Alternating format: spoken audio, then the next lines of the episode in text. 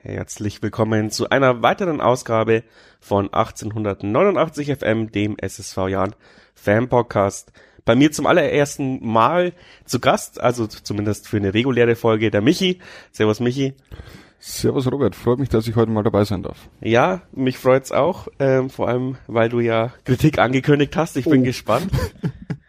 ähm, wir wollten es eigentlich in der größeren Krise runden machen, aber jetzt sind mir 20 Minuten vor der Aufnahme noch zwei Absagen reingeflattert. Ich will dir die Schuldigen nicht öffentlich an den Pranger stellen, aber ähm, sie wissen's, wenn sie es anhören. Ähm, es wäre schön gewesen, wenn wir es bisschen größer gemacht hätten, weil der Lage entsprechend, aber so ist das Leben. Manchmal muss man sich äh, mit solchen Sachen rumschlagen. Wir kennen es ja jetzt auch unter der Woche. Auf einmal war der, Dreh, der Co-Trainer weg. Sowas passiert im Leben. Was passiert und äh, so wie das ein Trainerteam mit einer Person weniger jetzt klarkommen muss, müssen wir jetzt zu zweit klarkommen und zu zweit das Ganze mal analysieren. Ja, unser Budget ist ähnlich hoch wie das des Jahres, deswegen kommt man es auch nicht schnell adäquat ersetzen. Ähm, genau, ihr seht, wir sind trotz aller schlechten Nachrichten immer noch, ja, ähm, so Jan-typisch zynistisch. Also ich, ich, ich äh, rette mein Leben ja immer mit Zynismus, wenn es nicht ganz so gut läuft. Und zurzeit bin ich, äh, was dem Jan betrifft, sehr zynisch unterwegs. Ich weiß nicht, wie ist deine, wie ist deine ja, Stimmungslage zurzeit als Fan? Mein, ich meine, ähm, wir mussten ja schon einiges miterleben. Ähm, ich sag nur vierte Liga und äh, ganz früher noch mehr. Also von dem her, warum soll man jetzt äh, negativ sein? Also ich meine, klar, du musst es dir irgendwie vielleicht auch ein bisschen schöner reden zur Zeit, aber mein Gott, wir müssen durch, wir sind Jan-Fans, ähm, wir halten alles aus, sagte auch schon einst äh, unser Liedermacher. Soll ich jetzt raten? Oder warum schaust du mich so an? Oder hast du seinen Namen vergessen? Jetzt habe ich seinen Namen vergessen. Ja, Bev.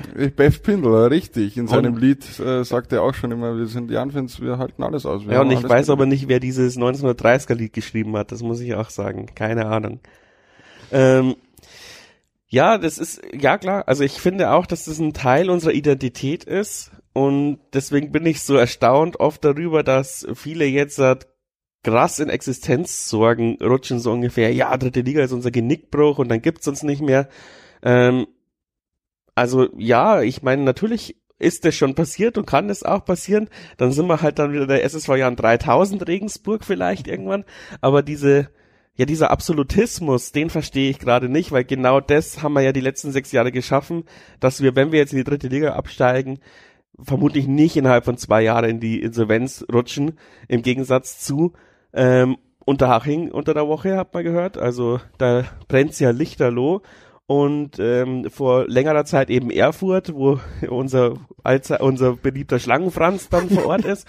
Ähm, also ähm, weil mir in den letzten Wochen sehr viele positive Beispiele an, äh, hingeschmissen worden wurden. Also sowas wie Union Berlin und wir waren mal auf Augenhöhe, das hätten auch wir sein können. Und ich mir denke, okay, das ist ein Hauptstadtclub mit, fünf, äh, mit fünfeinhalb Millionen äh, Einwohnern Einzugsbereich. Ähm, bei uns, wenn es 20 Kilometer rausfährst, äh, sagen sich nicht mal Fuchs und Hase gute Nacht. Ähm, der Vergleich hinkt. Ich finde eher, man sollte tatsächlich schauen, ähm, wen haben wir denn abgehängt, ja, und ähm, Haching war mal in der Bundesliga, hat bei Bayern, glaube ich, die Meisterschaft. Zu, zur Meisterschaft geschossen. geschossen ja. ähm, und da brennt's gerade lichterloh.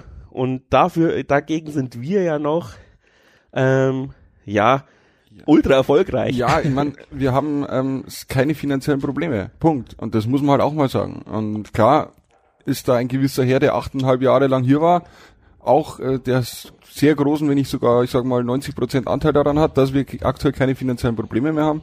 Aber das ist auch mal, dass man den Hintergrund sieht.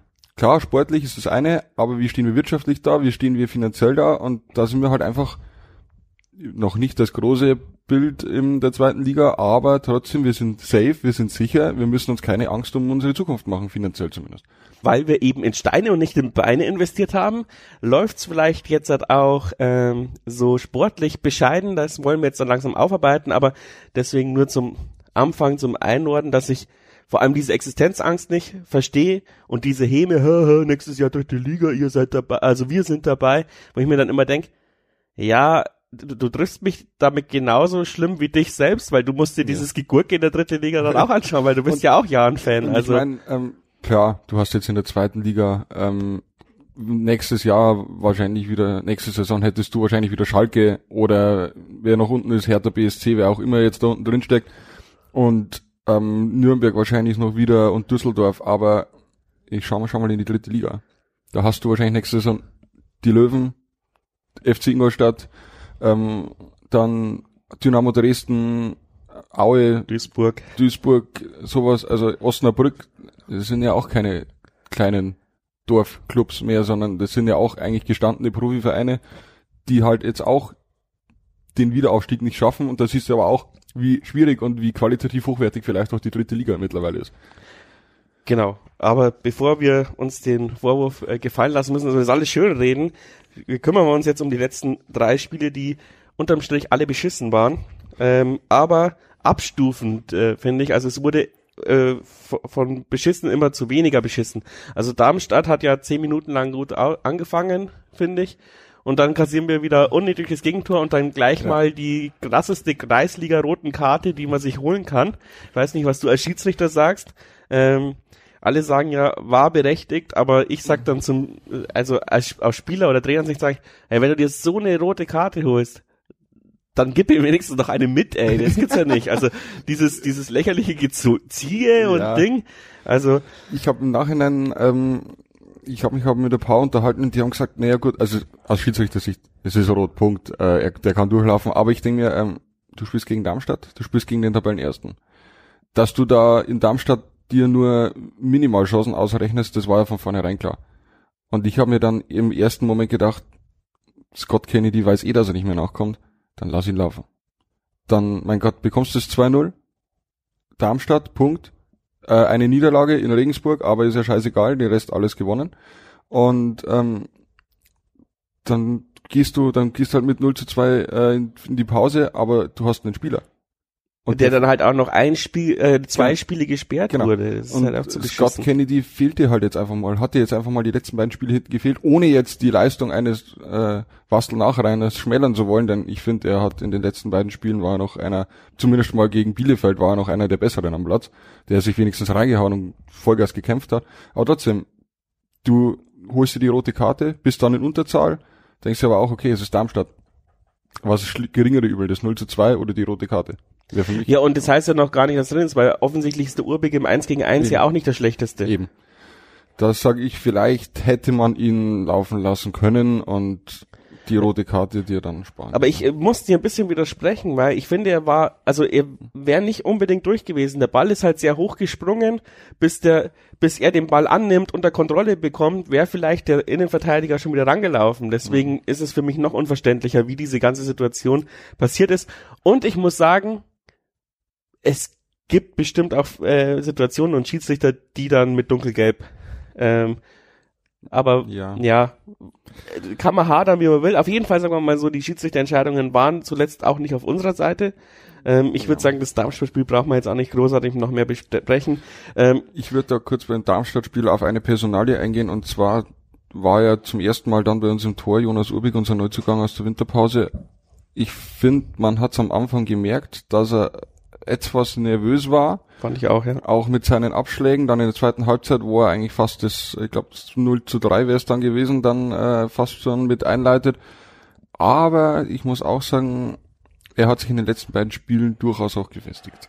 Ich finde halt, er hat halt sofort so eine Ausstrahlung, die so ein Torwart braucht, Fehler hin oder her, mhm. so wie man es halt bei Meier auch irgendwie gleich von Anfang an gesehen hat. Ähm, ich will nicht zu viel über, über Torwart reden, haben wir die letzten Podcasts mehr gemacht. Ich habe mir nur gedacht, eigentlich eine Kombination aus Strafraumbeherrschung und Spielaufbau und ähm, aus Urbik und äh, ähm, Linienbeherrschung von Stojanovic und du hättest einen Erstligatorwart mhm, mhm hier zusammengebastelt. Vielleicht können sie sich ja noch gegenseitig auch im Training ergänzen und dann soll der spielen, der. Ist ja auch das Ziel. Ja, genau. Deswegen, ja. Der dann das, der besser ist. Aber wie du sagst, also vor allem äh, gegen Nürnberg hat er mir sehr, sehr gut gefallen. Ähm, es gab auch ein oder zwei Aussagen, die sagen, er ist am Tor schuld, wo ich mir, wo ich denke, ähm, ja, wenn du Glück hast als Torwart, antizipierst du halt die Ecke, aber eigentlich ist es aus der Position halt wie ein Elfmeter, weil der kommt frei zum Schuss, der schießt den mit 300 kmh da rein, verdeckt. Ähm, der kommt ja noch dazu, wenn, wenn er, wenn er freie Sicht drauf hat, dann sage ich, hm, Okay, aber hat er nicht. Punkt. Ja, genau. Er musste davon ausgehen, dass er vielleicht noch abgefälscht wird. Deswegen kann er erst reagieren, wenn der Ball an den Spielern vorbei ist. Also den hältst du nur mit Glück, weil du halt gerade äh, die ja, Hand dahin hast. Ja. Hast. Aber deswegen, ja, oh, fand ich sehr unbegründet. Äh, gegen Bielefeld ähm, habe ich mir, also Heimspiel, ähm, habe ich mir im Vorhinein natürlich trotzdem nichts ausgerechnet, aber ähm, weil ich halt ein Zyniker bin. Aber objektiv betrachtet hättest, hättest du sie daheim mindestens äh, unentschieden halten müssen, wenn du nicht absteigen möchtest, oder auch gewinnen müssen, weil du sie da unten reinziehst. Und im Endeffekt hat ja auch jeder direkte Konkurrent zuletzt gegen Bielefeld gewonnen, nur wir nicht. Ähm, und deswegen bin ich sehr, sehr böse über diese Niederlage gewesen und auch unfassbar angefressen. Ja. Aber es war wieder so ein typisches Jahn-Ding. Du hättest es gewinnen können. Du hattest äh, die Chancen zum 2 zu 1 zweimal. Einmal steht Elvedi im Abseits, wo ich wieder sagen muss, es macht keinen Spaß im Stadion, ja. Also ja. und vor allem so ein klares Abseits. Ich sehe es in der Hans-Jakob-Tribüne nicht, ja. Aber das muss der Linienrichter sofort sehen, damit ich nicht äh, ewig lang mich äh, abfeier und dann das wieder zurückgepfiffen bekommen. Das hat mich auch tierisch genervt. Ich habe das Spiel ja für den Turmfunk kommentiert und boah, das war so ärgerlich. Wieder dieselbe Kombination wie beim äh, 1 zu 0, wieder Tor wieder drin und dann kommt das Ding und ja, das war, äh, Matze und ich haben es angeschaut und gesagt, warum? das war, ja, ja, aber davor hatte ja Wiesinger zum Beispiel oh. noch diese Kopfballchance, wo ich mir denke, Alter, du bist Stürmer, ja, und du kriegst drei Meter vorm Tor den, den, die Chance zum Kopfball, ob du eingewechselt wurdest oder nicht, aber in, in deiner Stellenbeschreibung steht Stürmer drin und du hast auch schon mal Euroleague und was weiß ich gespielt, ja. Dann musst du ihn mit Selbstbewusstsein einfach irgendwo in die Richtung köpfen, wo der Torwart dem hinkommt, oder ihn so anköpfen, dass der keine Chance hat. Du bist drei Meter vor ihm. Und dann kommt so eine Kopfballrückgabe, wo ich mir ja.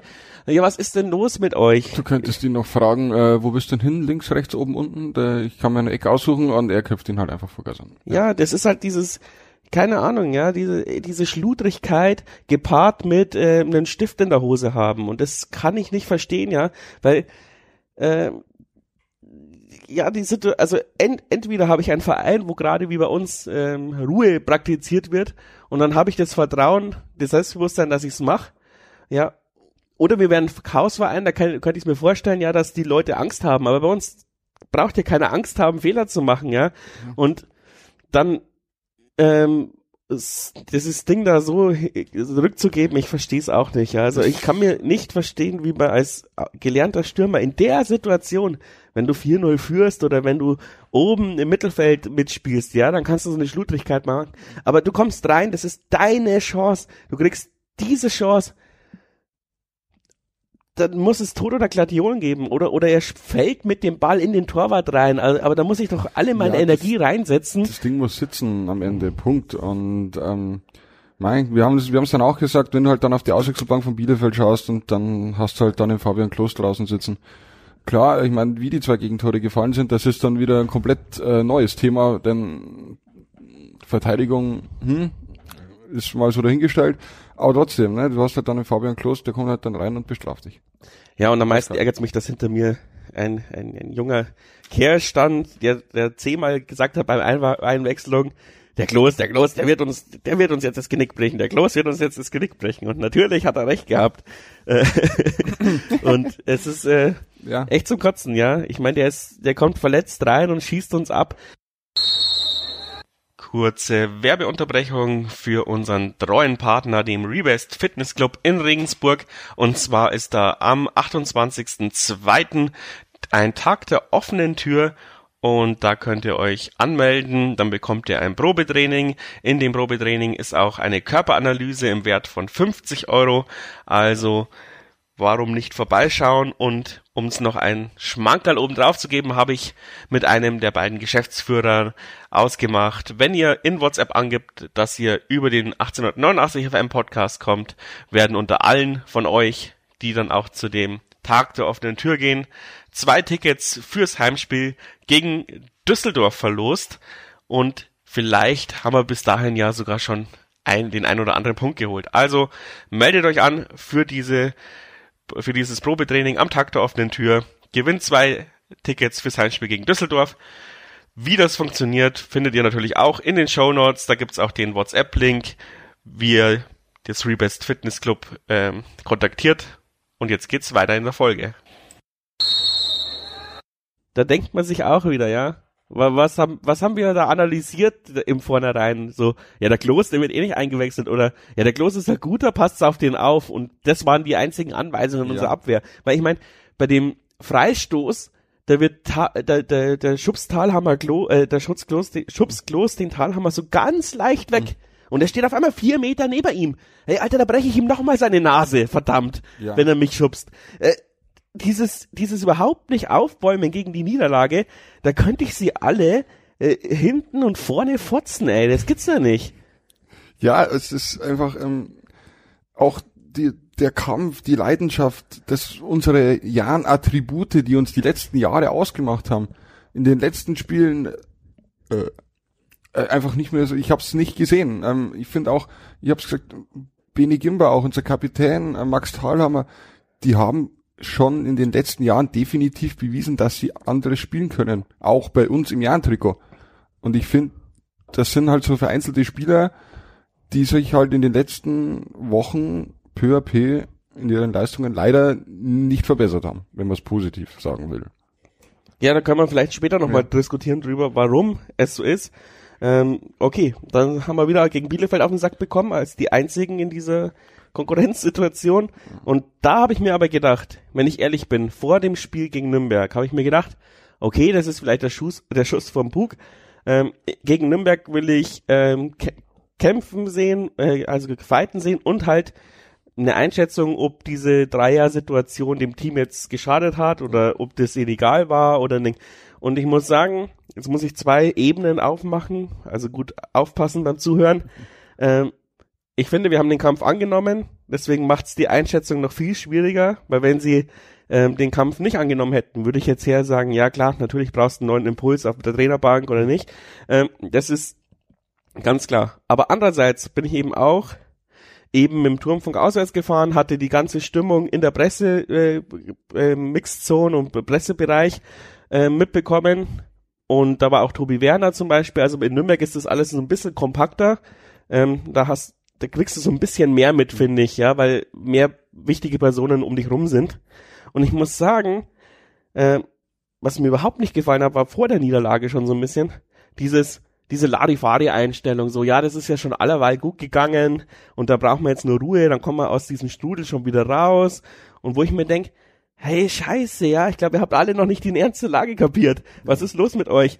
Und so haben wir dann auch irgendwie gespielt. Also wir haben zwar gefightet, wir wussten, es ist wichtig, aber ich kann mich an Zeiten erinnern, und da war, glaube ich, Mehrseits auch schon Trainer, wo wir nicht im Abstiegskampf waren, in Nürnberg gespielt haben und es war Abstieg und, und es war noch zehn, äh, zehn, fünf Minuten zu spielen und ständig war Meier vorne und hat versucht reinzuköpfen den Ball. Und exemplarisch für mich eben, ich habe mich ja schon im Aftermatch-Talk ausgelassen, diese letzte Szene, dass wir noch dieses Tor brauchen und noch 30 Sekunden zu spielen sind und wir schieben den Ball erstmal hinten rum, keiner traut sich nach vorne zu gehen, dann stehen noch drei oder vier Leute außerhalb des Strafraums und dann macht Idris, äh, Idrisi den äh, Übersteiger in sein Gegenspieler, Schiedsrichter pfeift ab.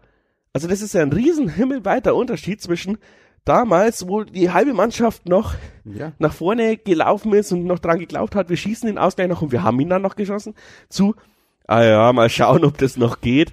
Und ähm, da muss ich aber auch, wenn, wenn da, warte jetzt eine noch Brücke muss ich noch schlagen.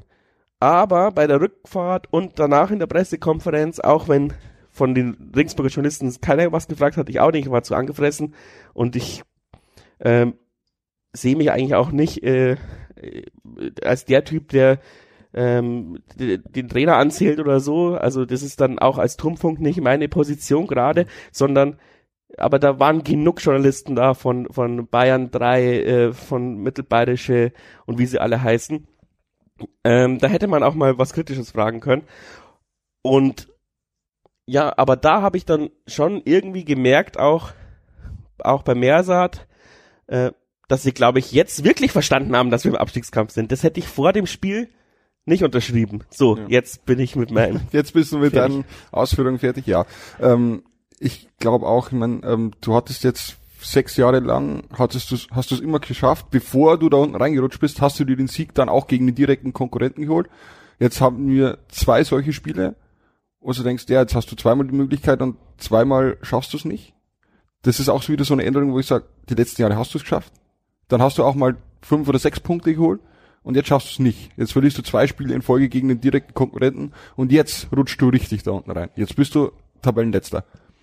Und jetzt ist die Frage, wie lang dauert es, bis die Mannschaft das jetzt wirklich kapiert, oh, scheiße, wir müssen jetzt. Geht es auf von ein Spiel aufs andere, was natürlich erwünschenswert und was aus unserer aktuellen Lage jetzt eigentlich die Pflicht ist, dass die Mannschaft das jetzt kapieren muss? Oder dauert es noch drei, vier Spiele, aber dann ist es halt zu spät. Okay, und jetzt greife ich deine Erkenntnis auf. Sag mal mal, die Mannschaft hat's jetzt kapiert. Okay, wir, ähm, wir stecken im Abstiegskampf, wir müssen anders an diese Spiele rangehen. Glaubst du aber auch, dass unser Trainerteam und die Mannschaft überhaupt die Qualität hat, sich da noch rauszukämpfen?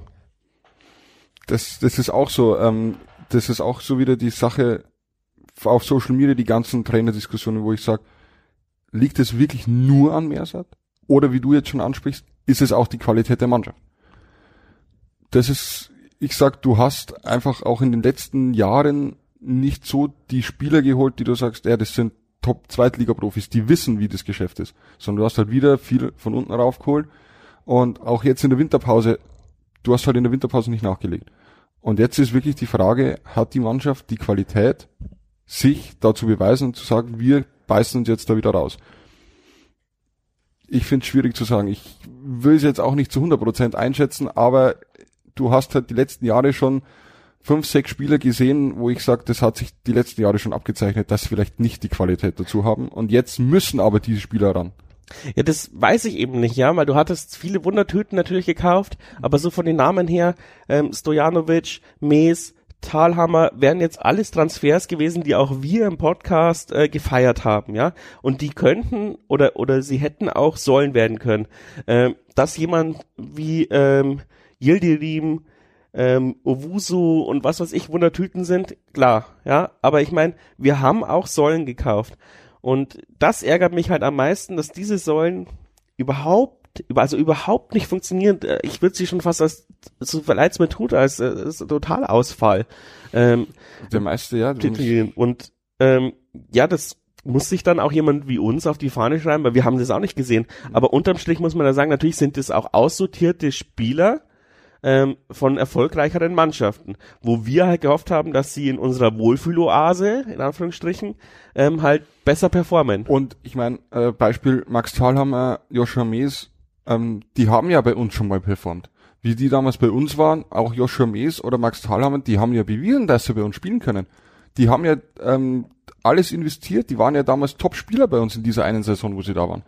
Und deswegen finde ich ja, deswegen unterstreiche ich ja diese Transfers, also zur Saisonbeginn hat jeder unterstrichen. Hat jeder gesagt, geil, top, wir wissen, was sie können. Und dass sie sich in Regensburg wohlfühlen und dass einfach das passt. Aber wo ist denn Joshua Mies jetzt? Das stimmt. Und außer Joshua Mesch fand ich ja unsere Transferpolitik auf den Außen ähm, schlecht. Und das bewahrheitet sich auch. Also ich finde, ähm, weil viele auch auf Social Media geschrieben haben, warum haben wir im Winter keinen Stürmer gekauft? Ohne Stürmer schießt man keine Tore. Ja, das, die Weisheit stimmt, aber ich finde, dass unsere größte Baustelle immer noch die offensiven und defensiven Außen sind. Zum einen sind sie ständig verletzt, sie können sich nicht einspielen. Entweder ist Faber rechts, entweder ist Salah links, rechts, Guvara. Faber musste auch schon mal rüber auf links, weil Guvara verletzt ist. Günther ist kein klassischer Außenverteidiger. Wir kennen die Geschichte mit Oskar Schönfelder. Genau. Also das ist ja schon mein Problem, was mit das Team umgehen muss, dass da immer unterschiedliche Leute stehen. Aber selbst wenn immer die gleichen stehen würde, würde ich sagen, die sind einfach nicht zweitligatauglich, ja. Also Schibnowski hat man letztes Jahr schon gesehen, der ist nicht zweitligatauglich und irgendwer hat entschieden, ja, aber im nächsten Jahr ist er besser, also setzen wir ihm dann nur solche Leute wie Yildirim oder Kudas vor die ja. Nase, wo ich mir denke, ja, hat den jemals jemand auf die Waage gestellt oder irgendwann irgendwann mal gesehen? Ja, ähm, das ist halt keine Zweitliga-Qualität, ja. Und hin oder her, dass Kudas die dritte Liga auch ähm, dominiert hat, aber ja, da fehlt's halt dann auch ein bisschen, ja. Also ich meine, man sieht ja auch dominiert. Yildirim hat sie auch dominiert, ja, genau. Liga. Und das äh, schauen wir jetzt, stehen wir jetzt beim selben Problem. Ja? ja, genau, weil du hast halt einfach in der zweiten Liga eine ganz, ganz andere Qualität von Innenverteidiger. Und deswegen fand ich den Uwusu-Transfer, okay, der ist blind, der schießt keine Tore, aber der kann sich wenigstens körperlich dagegen stellen und irgendwann wird er schon angeschossen. Aber bei uns fehlt es ja schon mal daran, dass du gar nicht angeschossen werden kannst, weil kein Ball in diesen Strafraum kommt. Und das macht mich ja noch wahnsinniger. Und man hat's gesehen, Albers hatte eine gute Chance gegen äh, Nürnberg, da wird er von zwei Leuten bedrängt, macht fast den Drehschuss und schießt ein Tor, weil er das erste Mal in dem Spiel nach 80 Minuten gefühlten Ball bekommt. Wenn du einen Albers vier oder fünf Bälle mal gibst, dann schießt er auch ein Tor. Aber er bekommt keinen einzigen Ball. Und dann muss sich der alte Mann zurück ins Mittelfeld kämpfen, den Ball erobern und ist dann total blatt vorne. Ohne Füttern funktioniert es nicht. Auch Andreas Albers ist jetzt auch nicht der Stürmer, der sich den Ball im Mittelfeld holt. Äh, er versucht Leute, schon, aber ja, es ist nicht der Stürmertyp. fünf ja. Leute aussteigen lässt, äh, noch drei äh, äh, links-rechts Haken macht und dann das Ding reinschiebt. Das wissen wir seit jetzt vier Jahren oder fünf Jahren, wo er jetzt hier ist, dass er das nicht ist. Sondern er ist der Typ, der den hohen Ball annimmt, seinen Körper reinstellt, den Ball nochmal vielleicht nach außen verteilt, die Flanke kommt und er halt seinen Schädel hin und macht das Ding rein. Das war schon immer. Und wenn halt, wie du schon sagst, von außen nichts kommt, ja, dann kann auch ein Andreas Albers nicht so viel Tore schießen. Und mein, meine riesen Hoffnungsschimmer vor der Winterpause war, dass ja aus der Mitte was gekommen ist, weil ich habe mir hier die Heidenheim-Aufstellung nochmal angeschaut, da haben wir ja immerhin vier Tore geschossen und da hat ähm, Idrisi und Thalhammer hinten gespielt. Thalhammer ist ja dann leider verletzt raus, ziemlich früh. Aber das hat ganz gut funktioniert und vor allem hat funktioniert Kaliskana in der Mitte und Makridis auf der linken Außenbahn. Die haben super gut harmoniert. Ja. Und das müssen wir wieder irgendwie hinbekommen. Kalis aber ich und ich hab hat den Überblick verloren, weil Makridis hat ja gegen Darmstadt gespielt, ähm, Kaliskana gegen Nürnberg, aber beide zusammen haben in der Rückrunde noch gar nicht gespielt. Also äh, ähm, so richtig verstehe ich es nicht, sind, weil sie unterschiedlich verletzt. Äh, ja, ja. Man kriegt es ja auch immer nicht sehr gut kommuniziert, ja. finde ich. Ähm, ja, aber diese Kombi, hätte ich gedacht, rettet uns die Rückrunde. Und dann haben wir natürlich noch äh, die eine Nummer 15, die ja jetzt nach einer unglaublichen Transferpanne, die ja schon oft genug und äh, weit genug äh, betitelt wurde, ähm, Sabrin Singh. Und ich muss sagen, ähm, du hattest in der Hinrunde Standards zum Vergessen. Also kein einziger Standard, null, gar nichts. Und jetzt hast du äh, gegen Bielefeld hast du gemerkt, du hast wenigstens wieder Standard. Ja, aber gegen Nürnberg hat er auch wieder sehr arrogant die Ecken geschossen, wo ja. ich mir denk, äh, Alter, du bist nicht Messi hau sie einfach scharf an den Elfer, das kannst du, oder an den Fünfer, ja. das kannst du doch, aber diese Kurzvarianten, vor allem auch wieder in der 89. Minute, wir brauchen unbedingt das 1-1 und dann kommt so ein lustloser Ball an den kurzen Pfosten, wo ich mir denk, ja, ich hab schon genug die Leute beleidigt. aber ihr wisst, was ich mir denk. ja, es ist, ähm, aber vielleicht ist jetzt auch bei Saparizing eben die Spielpraxis. Ich meine, äh, lass ihn ein halbes Jahr länger spielen und dann ist vielleicht was anderes. Jetzt hat er das dritte Spiel, äh, nach einem halben Jahr zuschauen. Ich hoffe, dass es nicht zu spät ist, sondern ich hoffe, dass er vielleicht uns nochmal das ein oder andere Tor schießt und hilft und da wir dann doch über den Strich stehen. Aber ja, ähm, das ist halt, aber dich jetzt auf die Rückrunde auf zwei, drei Spieler zu fokussieren und zu hoffen, hey, wenn die drei spielen, dann könnte man offensiv wieder was reißen, ist halt auch äh, der falsche Weg. Ja, vor allem, weil halt auch das Riesenproblem aus meiner Sicht sind, also zwei Probleme. Zum einen haben wir kein Umschaltspiel, also wir, wir verstolpern den Ball sehr oft beim Kontern im Mittelfeld und kriegen dann oft auch das Gegentor dadurch, was halt noch ungünstiger ist in der ganzen Situation. Und ähm, ich war ja ein großer Kritiker, aber einer wie Besuschkow fehlt dann trotzdem. Der war kein auffälliger Offensivspieler, aber er war halt ein ruhiger Ballverteiler. Und was ich sehr, sehr eklatant finde, ist zum Beispiel, ist mir gegen Nürnberg vor allem aufgefallen, Talhammer kann keinen Ball annehmen, ohne dass er drei Meter verspringt. Da kam so ein, da kam, kam öfters mal so lockere Bälle auf Brusthöhe und dann muss er erstmal wie so eine neugeborene Giraffe ins Gleichgewicht finden, bevor er irgendwie den Ball wieder weiter verteilen kann. Bis dahin hat sich die komplette Nürnberger äh, Abwehr wieder ja. formiert und Gimba ist auch nicht dafür eingestellt worden zum Ballverteilen, aber er hat damals, er hat am Anfang der Saison wenigstens die Bälle gut abgeschirmt, hat sie wieder, also nach hinten verteilt zumindest. Und das fehlt mir auch total, äh, total, total, dass Gimba irgendwie diese Spielcleverness wiederfindet.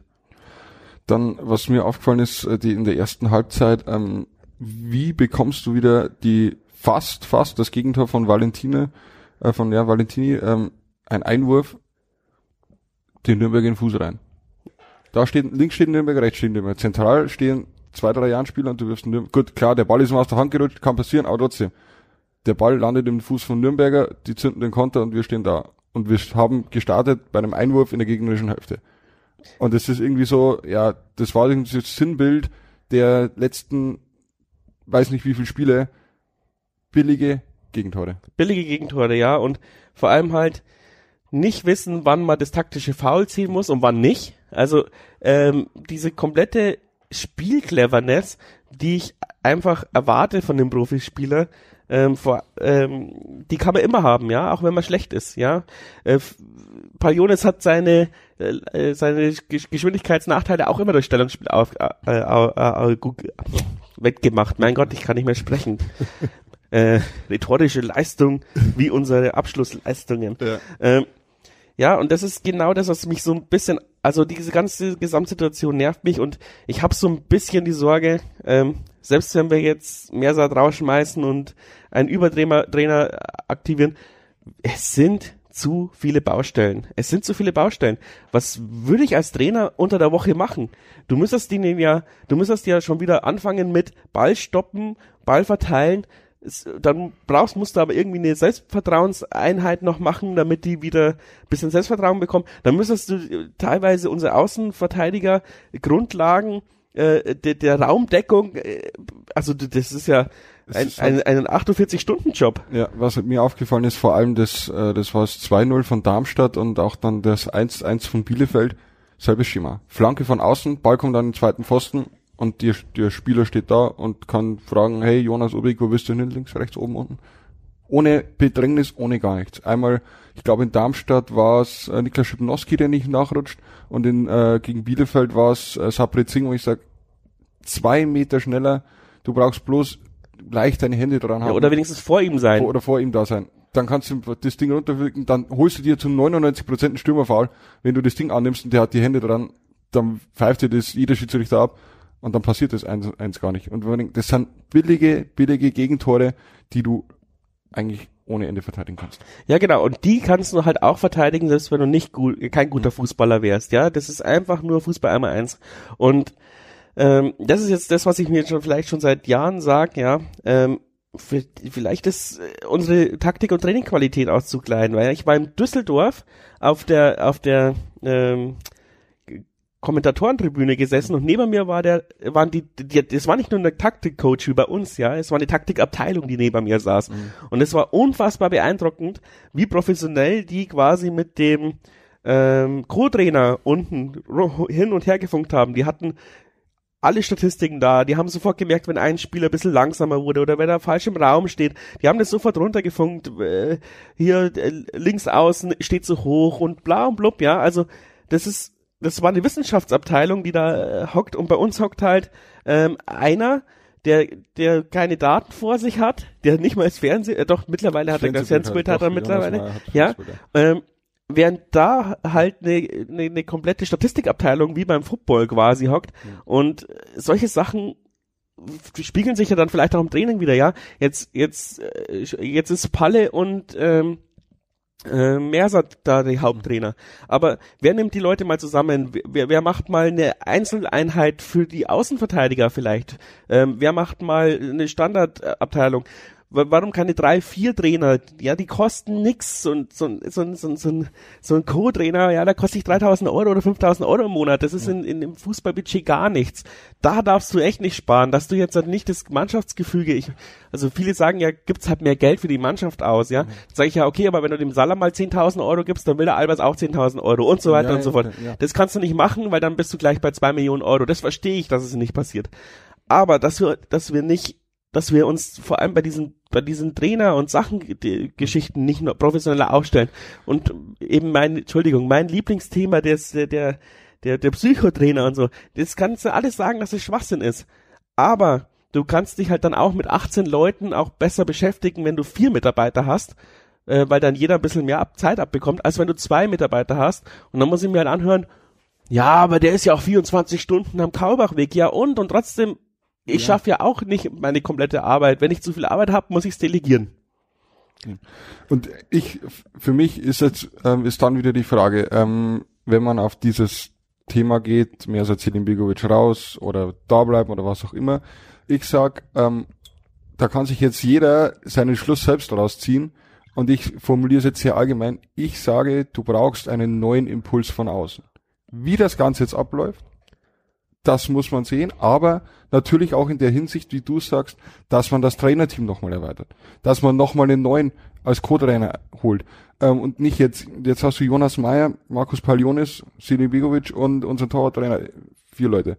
Torwarttrainer fällt weg, der hat nur die unsere vier Keeper, also hast jetzt wieder drei Leute. Athletiktrainer gibt's auch noch, aber ja, aber ähm, so und wenn du dir jetzt nochmal vielleicht einen neuen Impuls von außen holst, mit dementsprechenden Qualifikationen. Dann sag ich, das kann dir nochmal den letzten Schritt jetzt in den letzten Saisonphasen geben.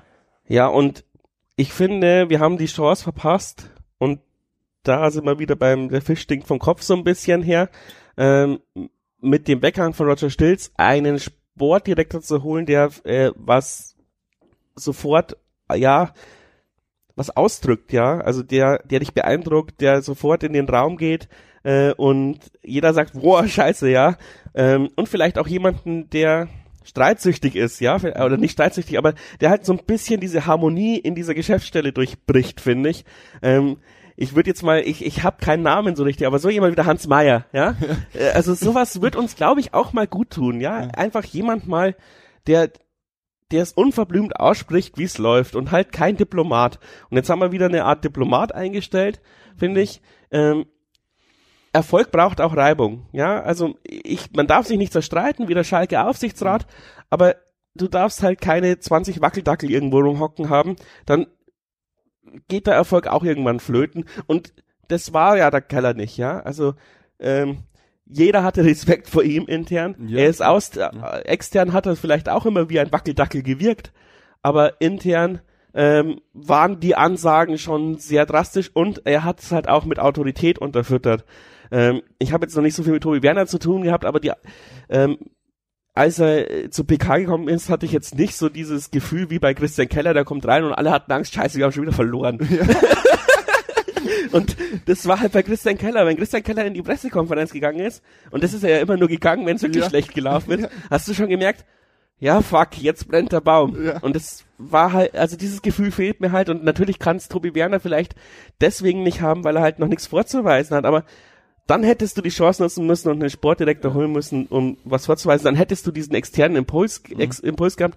Und ähm, ich wünsche mir auch mehr Kommunikation auch von Mersat, aber das werden wir nicht bekommen. Das ärgert uns schon seit drei mhm. Jahren. Aber wenn ich mich heute wieder, keine Ahnung, da ja, ich hocke ich mich bei, die, da siehst du die Presse, äh, Pressekonferenz und du weißt vorher schon, die kann ich von Chat GPT schreiben lassen, die Pressekonferenz. Ja. Ähm, und ich will da ein bisschen Selbstreflexion. Natürlich kann er sagen, hey, wir hätten jedes der drei Spiele gewinnen können, ja, wenn man sehr wohlwollend ist, äh, kann man ja sagen, obwohl objektiv betrachtet hätte man Bielefeld gewinnen können, Nürnberg niemals, es war ein klassisches 0-0 und Darmstadt hättest du auch nicht gewinnen können. Ähm, also Bielefeld hätte man gewinnen können, ja, ja. da nehme ich mit, aber der Rest, ja. äh, Entschuldigung, und ähm, ja, und dann will ich auch hören, sowas wie, ich will eine Erklärung zum Beispiel, ohne dass ich vorher betteln muss, äh, dass mir jemand sagt, warum sind wir so schlecht aus der Wintervorbereitung rausgekommen? Weil das war ja immer das, was ich mehr dazu gesprochen habe, ähm, dass wir ja die, dass er ja der Zauberer der Vorbereitung ist. Ja, ja das hat ja bisher immer gut geklappt. Also was ist denn da passiert? Lag es an den Verletzten? War es zu kalt? Ähm, war der Schnee zu hoch? Haben Leute zu viel Weihnachtskranz gegessen?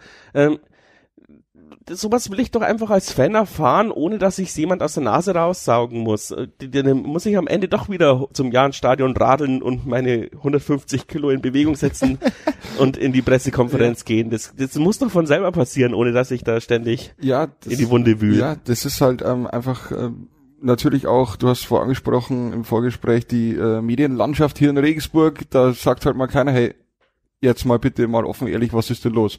Es sagt auch keiner mal, dass sich jemand hinsetzt und sagt, hey Mersat, ähm, scheiß Spiel heute. Das ja. war Punkt, scheiße gespielt.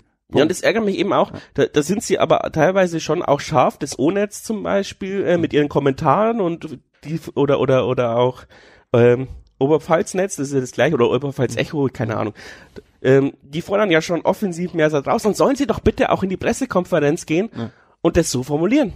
Ja, aber da geht keiner. Ja. Ähm, und dann sage ich immer, von außen kann man da natürlich auch echt wenig ähm, reinfühlen, wie es gerade in der Lage ist. Und ich fühle jetzt rein und denke mir, es ist nicht der Meersat. Wenn es Meersat jetzt ist, also ich kann es verstehen, dass man ihn rausschmeißt und auch, dass man den rausschmeißt fordert, aber es wäre am Ende das Bauernopfer von einer sehr, sehr langen Fehlerkette und die fängt an bei Christian Keller war offensichtlich auch das letzte Jahr nicht mehr voll beisammen, ja, also der hat eine desolate ähm, ähm, Vertragssituation hinterlassen.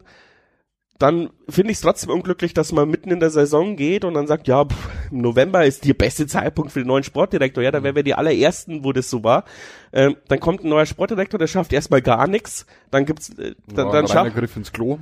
ja, genau, dann war, also, dann hat er zwei, drei gute Transfers gehabt, die ich jetzt auch nicht kritisieren kann, aber dann hat man gemerkt, war viel Panik dabei. Fiesinger, Idrisi, ähm, das war ja, in, tut mir leid, das sagt man zu Menschen nicht, aber das war Resterampe, ja, aber nicht, das ist nicht die Beschreibung der Menschen, sondern das, was halt noch da war auf dem Transfermarkt. Und, ähm, und dann eben diese, diese Schmach, den rauszuschmeißen und jetzt wurde halt wieder mit jemanden ersetzt, der jetzt halt nicht die Vita hat, wo man sagt, ja, krass, dass wir den bekommen haben. Ähm, und mit dem Scherbenhaufen musst du als Trainer umgehen. Dann passiert das mit Dreier. Vielleicht ist da mehr auch schuld, das wissen wir alle nicht, aber äh, mein Gefühl sagt mir eher, Dreier hatte keine Lust auf Abstiegskampf und will halt jetzt äh, und hat halt vielleicht auch gehofft, dass er selber Das sinkende Schiff verlassen. ja, er hatte vielleicht auch gehofft, dass er selber eingesetzt wird. Ja, Ja. ähm, würde ich, hätte ich ihm auch gegönnt, aber ich würde sagen, das hätte nichts geholfen. Also wenn du einen Trainerwechsel machst, muss der von außen kommen. Und deswegen wäre für mich Mersat leider das Bauernopfer, das ich aber verstehen kann im Fußball, dass es passiert. Aber ich wünsche mir, mir für meinen Verein, deswegen bin ich Jan-Fan, dass wir eher jemand wie Freiburg und jemand oder wie Ja. ähm, ja, nicht wie Heidenheim, aber zumindest vom Trainer her sind. Ja. Und deswegen, wenn ich am Anfang der Saison sage, ich gehe mit dem auch in dritte Liga, kann ich nicht einknicken als Person, wenn ich, ähm, ja, wenn es jetzt dann so weit ist. Aber ich hoffe, dass ich trotzdem genug Kritik angebracht habe, dass ich ihn nicht, äh, ja, äh, folgen würde, wenn er Schwachsinn machen würde, wenn er kompletten Schwachsinn machen würde. Und ich hätte jetzt sogar ein paar, zwei, ein, einen revolutionären Vorschlag. Äh, Oh, oh, oh, jetzt, jetzt, Robert, jetzt. Genau. Raus, ähm, raus. ich meine, warum machen wir nicht mal was anders als andere Vereine? Weil machen wir ja sowieso. Und äh, in der Politik funktioniert's mittlerweile ganz gut. Warum nicht auch im Sport? Die Doppelspitze. Warum nicht einen einen einen Trainer? Vielleicht äh, ich schmeiß mal Sandro Wagner in den Raum. Ähm, äh, mit Mersa zusammen gleichberechtigt als äh, als ähm, äh, Trainer. Dann also als du holst Ja. den als Co-Trainerersatz, weil du Mhm. brauchst ja so, hast ja sowieso nominell eine Stelle offen. Gibst aber beiden die gleiche Berechtigung, wechselst sie in der PK ab ähm, und so weiter und so fort. Die Frage ist natürlich, ob diese Alpha-Männchen das können, aber in der Politik können es die Alpha-Männchen auch. Und warum soll es nicht im Fußball passieren? Und ich fände es ein sehr interessantes Experiment. Die Frage ist, ob es dann nicht so endet oder ob es dann nicht so ist, wie es Christian Keller damals in seiner Abschieds-PK angesprochen hat. Er kann keinen zweiten neben sich haben. Also weil da viele wurde ja damals gesprochen, ja, warum geht dann er nicht ins Wirtschaftliche und holt einen zweiten Sportlichen oder warum geht er nicht ins Ja, Sportliche? das kommt ja auf den Charakter Ja, an. genau. Ich würde jetzt sagen, weiß ich nicht, äh, Mersat hat bewiesen, dass er nicht unbedingt das Alpha-Männchen sein muss, weil er war ja auch schon Co-Trainer, sonst hätte er sich das ja auch erstmal nicht angetan. Aber wenn Mersat natürlich jetzt sagt, nee, mache ich nicht mit, dann musst du als Aufsichtsrat sagen, ja, vielleicht hast halt dann Pech gehabt. Ähm, so hoch ist dann deine ähm, Stellung auch nicht, ja. Und was auch ein großes Problem war, finde ich, ist halt dieses Machtvakuum, was Christian Keller hinterlassen hat. Dieses wurde nicht geschlossen und in dieses Machtvakuum ist so ein bisschen auch Mersat reingerutscht, ja. Mersat hat jetzt eher so eine Stellung als Sportdirektor und Trainer, wie Felix Magath das überall hatte, aber so wollten wir das eigentlich gar nicht haben, ja, weil wir, äh, Christian Keller, wenn man sein FAZ-Interview zum Thema DFL liest, ist er ja auch immer ein großer Fan von Kontrollinstanzen gewesen es ist immer noch, ja, und unsere Kontrollinstanzen sind, sind so ein bisschen verschwommen, ja, da sind viele Leute drin, die ähm, Hans Rothammer nahestehen. äh, Mersat ist in der Geschäftsstelle ähm, ja unantastbar. Ähm, da fehlt so ein bisschen so diese, wo ich dann gesagt habe, diese gegenseitige Reibung. Deswegen Ja. hätte ich, wäre halt jetzt ein Sportdirektor, der ein bisschen mehr seine, ja, ein bisschen mehr Vita und ein bisschen mehr seine eigene Meinung auch öffentlich kundtut, würde ich mir gefallen. Wäre aber dann wieder so ein Unruhefaktor beim Jan, den die nicht haben wollten. Ja. Aber es ist ja auch nur meine persönliche Meinung. Ich habe ja auch nicht die Weisheit mit Löffeln gefressen. Ich finde, ähm, aber äh, deine Argumentation mit ähm, Mersat wäre dann das Bauernopfer aus einer Kette von unglücklichen beziehungsweise Fehlentscheidungen, unglücklichen Entscheidungen. Und ich finde, man sieht ja auch. Man muss ja nicht jetzt nur die letzten zehn Spiele anschauen, sondern ich finde, man muss die letzten eineinhalb Jahre anschauen. Eigentlich so ab der Winterpause 2021. Äh, nee, 21, 22 war es, genau. Der Winterpause 21, 22. Das heißt, die letzten eineinhalb Jahre, finde ich, merkst du diese Entwicklung, die jetzt aktuell darin endet, dass wir halt letzter in der zweiten Bundesliga sind. Du hast in der Rückrunde nur an der Hinrunde gezehrt. Du hast mit Mühe und Not in Dresden den 40. Punkt geholt. Du hast ähm, dann wieder ja einen Traumstart hingelegt mit sieben Punkten, okay. Und dann war wieder nichts. Und da muss ich sagen, auch die spielerische Entwicklung in den letzten eineinhalb Jahren, muss ich persönlich sagen, geht mir in die falsche Richtung. Ähm, und aber dann muss ich, wie gesagt, eben entscheiden, ist es der Trainer oder ist es die Qualität der Mannschaft? Und wenn ich jetzt einen neuen Trainer installiere, kann ja die Mannschaft überhaupt trainieren?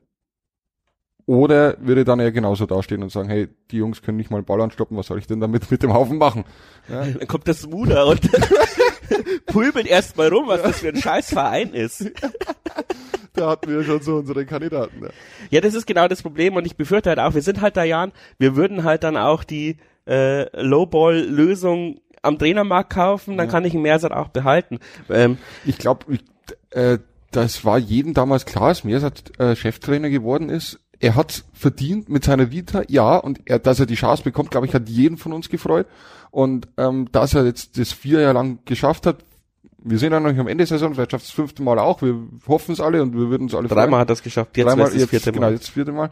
Ähm, aber es war von vornherein klar, Mersat ist die billigste Lösung. Ja, also das haben sie damals natürlich abgestritten, aber Ja, äh, ja, klar. Also, und es ist ja auch die romantischste Lösung und ich finde sie ja auch nicht schlecht Ja. für den Verein und so.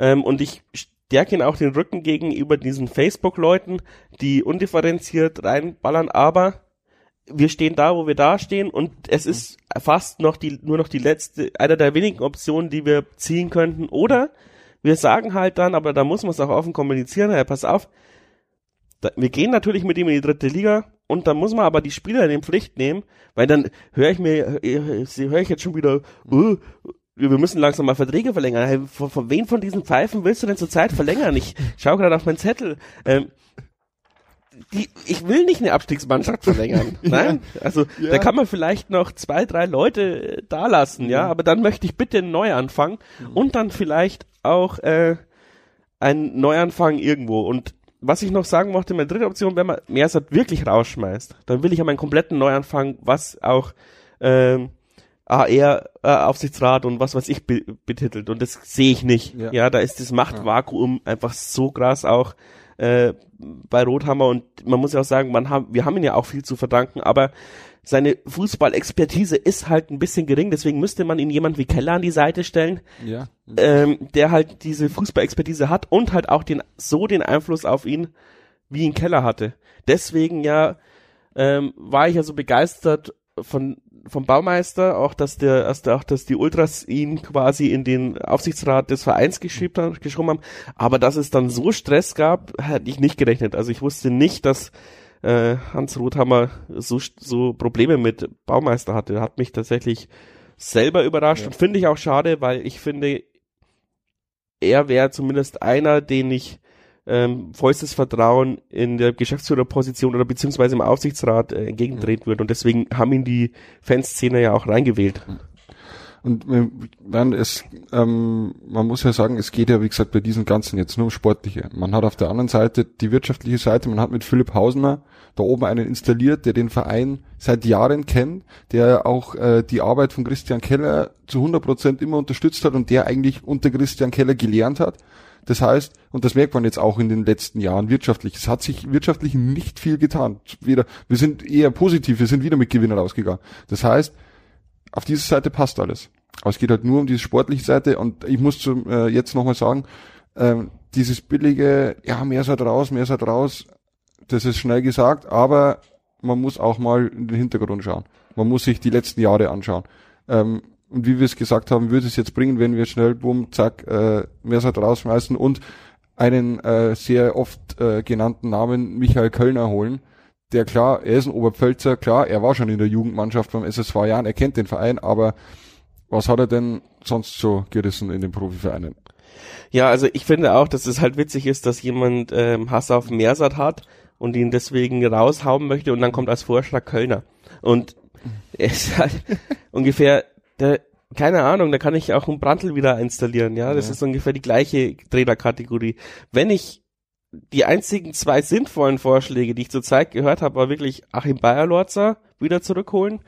Ähm, könnte ich mir vorstellen, dass es klappen könnte. Zumindest ähm, ähm, er hat kein, er hat nicht krass verbrannte Erde hinterlassen, sondern einfach nur, er hat ja von Anfang an ange, angekündigt, dass er eigentlich höher will. Höher hat es halt nur temporär geklappt, finde ich kein Gesichtsverlust wieder zurückzukommen, wenn das denn selber möchte.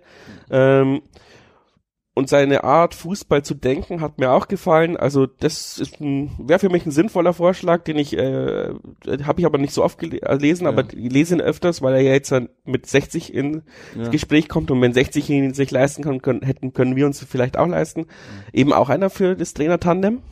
Ja, ja, ja. ja. Vielleicht, er kennt Mersat, er hat mit Mersat erfolgreich zusammengearbeitet. Wäre noch romantischer, finde ich. Wenn so, ein, wenn so ein Trainer-Tandem äh, klappen würde, dann gibt's halt keinen offiziellen Co-Trainer, sondern beide mhm. sind halt berechtigt. Aber ja, nur, nur so ein Gedankenexperiment. Ich weiß, dass es sehr naiv und unrealistisch ist. Und ähm, tatsächlich Sandro Wagner finde ich trotzdem eine witzige und sehr gute Option, weil ja. ähm, er wird so ein bisschen wie Max Kruse verschrien, aber mhm. wenn man, wenn man sich seine Analysen in, in, im Fernsehen anhört, ist es zehnmal klüger, als was Schweinsteiger jemals gesagt hat. Ähm, er hat sehr oft ähm, wirklich ein gutes Auge auf die aktuelle Situation ähm, im Spiel. Er bringt sehr viele gute Elemente rein. Er ist jung, er, er kann, glaube ich, bestimmt mit solchen Leuten, die wir holen, also jung und naiv, ja. äh, umgehen. Ja, das, das und, ist ja und der Haching steht gut da und ähm, die haben ja auch, Unterhaching hat keinen Zweit, keine Zweitligaspieler und, und so geholt, sondern die haben ja auch viel auf die Jugend dabei gesetzt. Und du siehst es ja, dass unter Sandelwagen, dass es funktioniert. Genau, also das wäre auch. Er junge Spieler ausbilden kann. Also, ja, genau. Also wenn wir mehr Sand auffahren, will, plädiere ich für Sandro Wagner. Anfrage ist raus. Anfrage ist raus. Ja. Und äh, genau. Aber mehr kann ich dazu gerade auch nicht sagen. Klar, ich meine, äh, nächster, äh, nächster Schritt dann wäre Gedan ein Gedanke weiter. Ähm, du baust jetzt ein Nachwuchsleistungszentrum mit wahrscheinlich vielen eigenen Mitteln. Äh, wenn du den Abstieg jetzt bekommst, fehlt dir halt Geld. Ja, aber ähm, ich glaube, die sehen das äh, sehr locker, weil dann baut man halt die Plätze und stellt Container hin. Das kann man uns auch in der dritten Liga leisten. Ja. Und die Situation ist dann nicht schlechter als äh, am Rheinweg. Und ähm, dort trainiert die Jugend ja gerade auch. Ähm, ja. Also dieses, dieses, ähm, dieser Kritikpunkt, dass das NLZ uns ja einen schlechten Kader bringt, sehe ich nicht. Der, der Karlbachweg war schweineteuer. Ich weiß gar nicht genau wie viel. Knapp zwischen 10 und 15 Millionen Euro. Man weiß ja auch immer nicht genau, wie viel dann doch die Sponsoren noch mitgezahlt haben und so. Aber der Kaulbachweg war schweineteuer und wenn man jetzt mal hingeht, dann weiß man auch warum. Allein das, Gebäude, das Funktionsgebäude ist schon geil. Und aber das ist auch das, was minimale Voraussetzung war, um überhaupt noch zu, dran zu denken, sollten wir absteigen, ähm, dass es uns dann überhaupt noch gibt. Weil ähm, wenn wir in die dritte Liga aufsteigen, haben wir noch weniger Geld für Transfers, so blöd wie es klingt, dann musst du das Maximale rausholen als aus denen, die da sind und aus deiner Region. Ähm, und du hast ja jetzt eigentlich schon wieder einen, der war jetzt zweimal im Kader ähm, mit Janik Graf, der jetzt auch mal von unten ähm, ranschnuppert, der auch in der Vorbereitung äh, gespielt hat und auch mal ein Tor geschossen hat gegen Steyr, glaube ich, hat er genetzt. Vielleicht, ähm, ich kann es ja sagen, ich kenne ihn persönlich und Janik ist ein Top-Kerl und ich mich würde es riesig freuen, wenn er, falls es zum absoluten Erstfall kommen würde und wir gehen den Weg nach unten, ähm, vielleicht, dass er dann in der dritten Liga die Chance bekommt. Der ist ein junger, hungriger Spieler, ein Stürmer, ähm, der hat jetzt in der Bayernliga, glaube ich, hat jetzt fünf oder sechs Tore geschossen. Ähm, kann funktionieren. Und ich bin überzeugt, dass dieser Weg dann auch wieder funktionieren könnte, auch mit dem NLZ, dass man von unten wieder die Leute hochholt. Ich meine, aktuell musst du halt in der Bayernliga, gibt's halt hier in der Region diese eine Mannschaft, die halt aktuell ein bisschen mehr zahlen kann. Ich glaube, Filzing nennt sich das Ganze. Ähm, ja, aber trotzdem, du musst dich halt wieder attraktiver machen und dann halt vielleicht doch wieder mehr auf die eigene Jugend, was ich dann sag, mit dem neuen NLZ ist durchaus die Möglichkeit dann da. Ja, ich glaube, dir bleibt nichts anderes übrig. Wenn du Drittliga-tauglich sein möchtest, musst du halbwegs autark arbeiten. Das können wir jetzt am Kaulweg, äh, Kaulbachweg machen. Wenn wir jetzt noch ein, zwei Jahre in der zweiten Liga bleiben, könnte man es auch mit dem LEZ noch viel lockerer durch die Hose atmen. Ähm, also zukunftstechnisch finde ich schon gut. Was, was, mal, was ich aber schon öfters im Podcast angesprochen habe, ist halt, ist die Frage, musst du zweieinhalb Millionen Gewinn machen oder langt auch zwei Millionen Euro Gewinn und dann ist halt das Nachwuchsleistungszentrum oder beziehungsweise der Kaubachweg ähm, dann halt ein Dreivierteljahr später wegfinanziert, ja. aber die halbe Million hast halt eingesetzt, um dann vielleicht doch nochmal nachzulegen oder vielleicht doch nochmal einen extra Trainer zu kaufen oder dir die Scouting-Lizenz zu kaufen von irgendwas. Ja. Ähm, ob man halt dann wirklich jeden Cent so umdrehen hätte müssen, das würde ich jetzt mal beneinen, ja. aber natürlich Hausner auch, würde es wahrscheinlich anders sehen als ich. Natürlich ähm, muss ich muss ich am Ende wir, wir sagen es ja immer, sollte es zum Ernstfall kommen, wir haben noch genügend Spiele und die Liga ist eng genug, damit du da auch da unten rauskommst, aber sollte es zum Ernstfall kommen, muss ich auch unser neuer Sportdirektor Tobi Werner vielleicht mal äh, die Hintergedanken machen. Mensch, hätte ich vielleicht in der Winterpause und hätte ich vielleicht noch den oder den Jetzt können wir es nicht mehr ändern. Jetzt ist die Transferperiode vorbei. Wir haben nur einen Torwart geholt.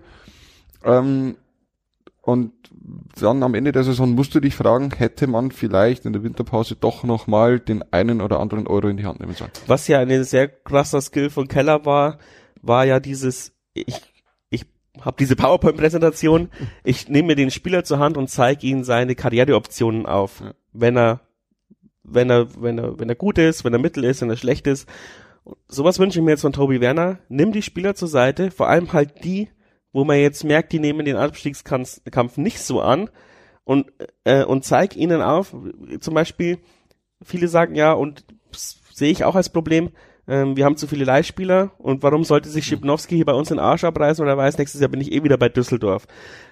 Aber du musst ihnen ja auch klar machen, wenn du hier nichts reißt, lacht Düsseldorf dich auch aus. Die kennen dich gar nicht mehr, ja, wenn ja. du zurückkommst. Die ja. kennen dich nur, wenn du gegen sie mhm. zwei Tore schießt. Dann bist du wieder auf deren Zettel. Mhm. Und das musst du den Spieler auch irgendwie klar machen. Hey, schau dir mal bitte die Leute an, die beim Jan gut waren. Die sind jetzt auch nie, fast nirgendwo durchgebrochen. Mhm. Und schau dir mal bitte die Leute an, die beim Jahr nur so mittel oder schlecht waren. Ja, die spielen jetzt alle Oberliga. Äh, ja. Uwe Hesse und wie sie alle heißen. Ja. Das blüht dir auch. Bitte, ja. reiß, äh, wenn du dir jetzt nicht den Arsch aufreißt, bist du in zwei, drei Jahren bei Filzing am Band, Alter. Ja. Äh, das ist Wahnsinn, ja. Also, reiß die zusammen, Junge. Ja. Und ich glaube, das ist denen noch nicht so bewusst, weil sie ja auch, oft, auch aus irgendwelche behüteten Leistungszentren kommen und dann ist auf einmal bitte Realität und sie verstehen nicht, warum sie nicht beim FC Bayern München spielen. Und das muss mhm. man diesen jungen Leute auch irgendwie ähm, aufzeigen. Das konnte Christian Keller super. Ich finde das deswegen auch äh, ähm, schlägt auch so ein Husem Basic und sowas in, in Köln ein, ja, weil genau dieses ähm, Aufzeigen der Optionen und Karriereschritte und was wir von dir erwarten, sowas will ich jetzt von Tobi Werner und ich glaube, das ist unter Stilz nicht passiert. Und ich hoffe, dass das jetzt alle irgendwie verstanden haben, dass wir im Abstiegskampf sind. Wir werden es gegen Hannover mal wieder einen nächsten Leistungstest sehen. Mhm. Hannover auch gerade.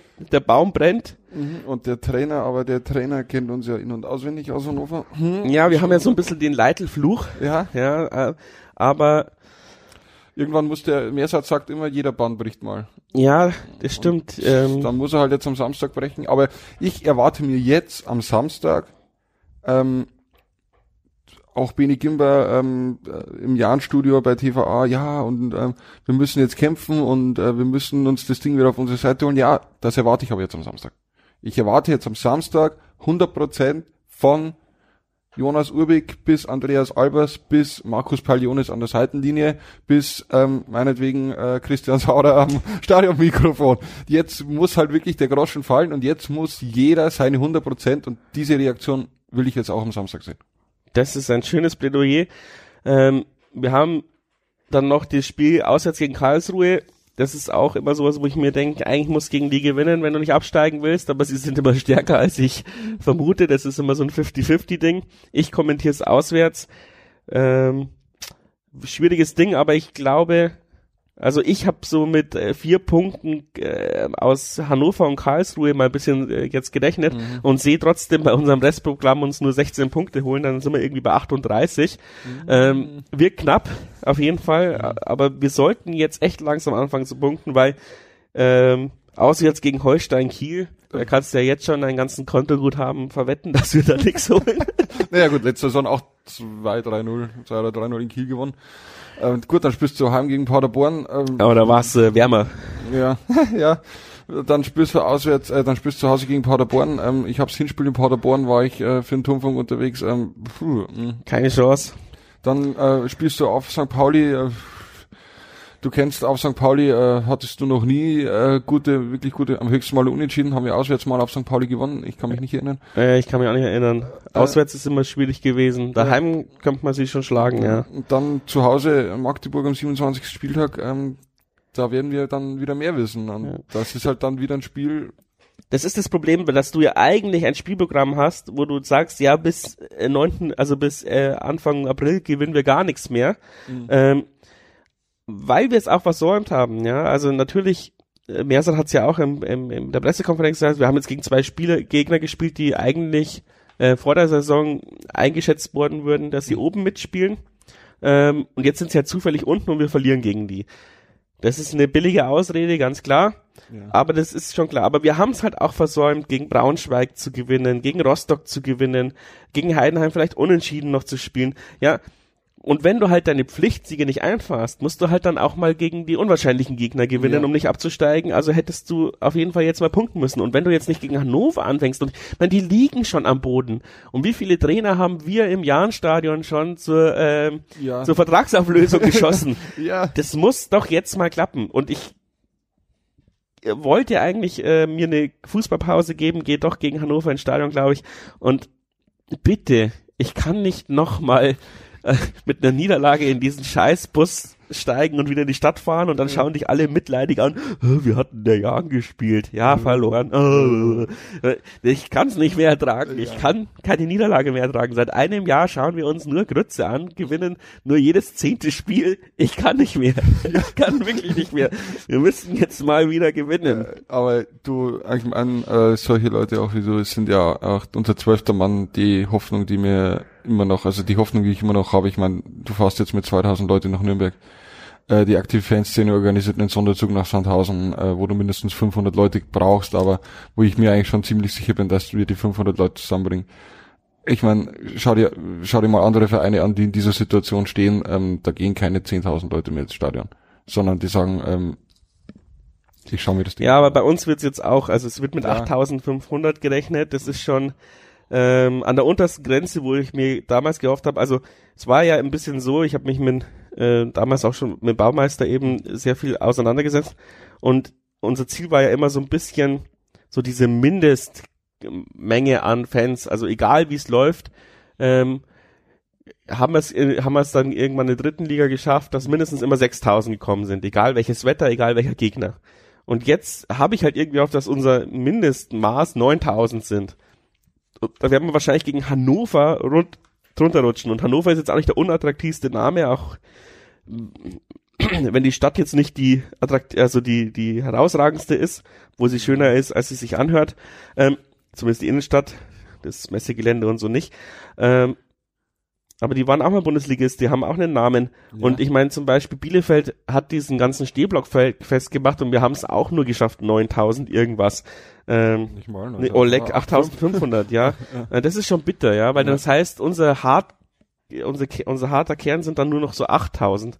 Und ich dachte, da sind wir schon so ein bisschen drüber, ja. Also mhm. ich dachte nicht, dass es zumindest gegen solche Leute wie Bielefeld unter 9000 rutscht. Mhm. Und ja, es gibt viele, die schreiben, sie gehen nicht mehr ins Stadion aus Protest oder so, kann ich auch verstehen, aber ähm, ich weiß es nicht, ja. Was habt ihr erwartet? Wir sind halt leider der Jahren, ich weiß nicht. Ich, ich, ich steche mir auch lieber manchmal die Augen aus, ähm, als mich in den Block zu stellen, aber ich stehe halt dann trotzdem im Block. Ist, ähm, ich glaube, es niemand ähm, bringt es weiter, wenn man wie trotzige Kinder reagiert. Nee, nee, sondern jetzt ist das, jetzt brauchen wir das, was uns in den letzten Jahren immer ausgezeichnet hat, auch schon in einer Regionalliga, auch in der dritten Liga. Jetzt brauchen wir die Jan-Familie von Nummer eins bis ähm, dem letzten Fanclub, der gestern gegründet wurde. Scheißegal, jetzt müssen alle da sein. Und jetzt müssen wir auch mal wieder zeigen, dass wir zusammenhalten können. Und wir haben gemeinsam vielleicht ein, zwei Leute diesen Karren in den Dreck äh, geschoben und jetzt müssen wir halt gemeinsam das Ding nehmen und äh, wieder rausziehen. Und ich glaube, wenn wir den Zusammenhalt jetzt wieder hinbringen und die Mannschaft sich auch natürlich sofort am Samstag äh, aufraffen kann und die Reaktion zeigt, dann ist diese Saison noch lange nicht beendet. Schönes Schlusswort. Damit wollen wir es für heute sein lassen. Danke, dass du da warst, Michi, sonst hätten wir gar keine Folge zusammenbekommen. Bei den untreuen Haufen da, die kurz vor Schluss absagen. Ja. Und danke fürs Zuhören. Danke und ciao. Letztes Mal haben wir ja übersprungen, dieses Mal wieder ein Danke an Unterstützerinnen und Unterstützer vom 1889 FM Fan Podcast. Das hilft mir, wie gesagt, sehr viel. Ähm, nach der Bene Salle Folge ist ein neuer Steady-Abonnent hinzugekommen, der Lukas. Servus Lukas, danke für deine Unterstützung. Dann noch ein fetten, fettes Danke. Johannes Gatzka hat äh, 89,18 Euro äh, überwiesen. Ähm, ihr könnt ja euch jetzt selber denken, warum.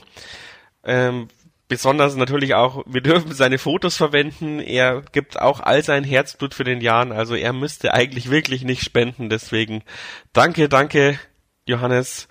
Und ähm, wieder unsere Dauerspender Wigan, Paul und Sonja haben wieder 100 Euro überwiesen mit dem Betreff bitte noch kritischer hinterfragen. Ich hoffe, die Folge war kritisch genug. Wie ihr uns unterstützen könnt, beziehungsweise hauptsächlich erstmal mich. Ich habe schon äh, gesagt, wenn es äh, mal noch mehr ist, dann versuche ich auch natürlich auch die Gäste äh, auch was abkommen zu lassen, außer Bier und eventuell das 1889 FM interne Sommerfest. Ähm, aber ich brauche es gerade wirklich immer noch für meine Selbstständigkeit, die äh, Überweisungen ähm, von Steady und von die großen, die zwei großen Beträge die haben jetzt dazu geführt, dass äh, das Finanzamt Amberg wieder seine Mehrwertsteuer abbuchen konnte, sonst hätte ich es äh, wieder wegen ungedeckten Konto zurückbuchen müssen. Dann hätte ich wieder einen bösen Brief vom Finanzamt bekommen. Also, ihr seht, ihr haltet mich am Leben und das motiviert mich auch weiter zu podcasten. Wenn ich mein Leben im Griff bekomme, dann beteilige ich die anderen auch. So ist die Lage. Äh, ist jetzt vielleicht ein bisschen zu tieferer Einblick gewesen, aber wie ihr mich unterstützen könnt, dann in den Show Notes das findet man, denke ich, oder auf 1889fm.de und auf Unterstützen klicken. Und immer noch der Hinweis, ähm, es gibt auch einen Discord-Channel, das ist quasi ein moderner Chat. Der sind jetzt schon über 125 Jahnsinnige dabei.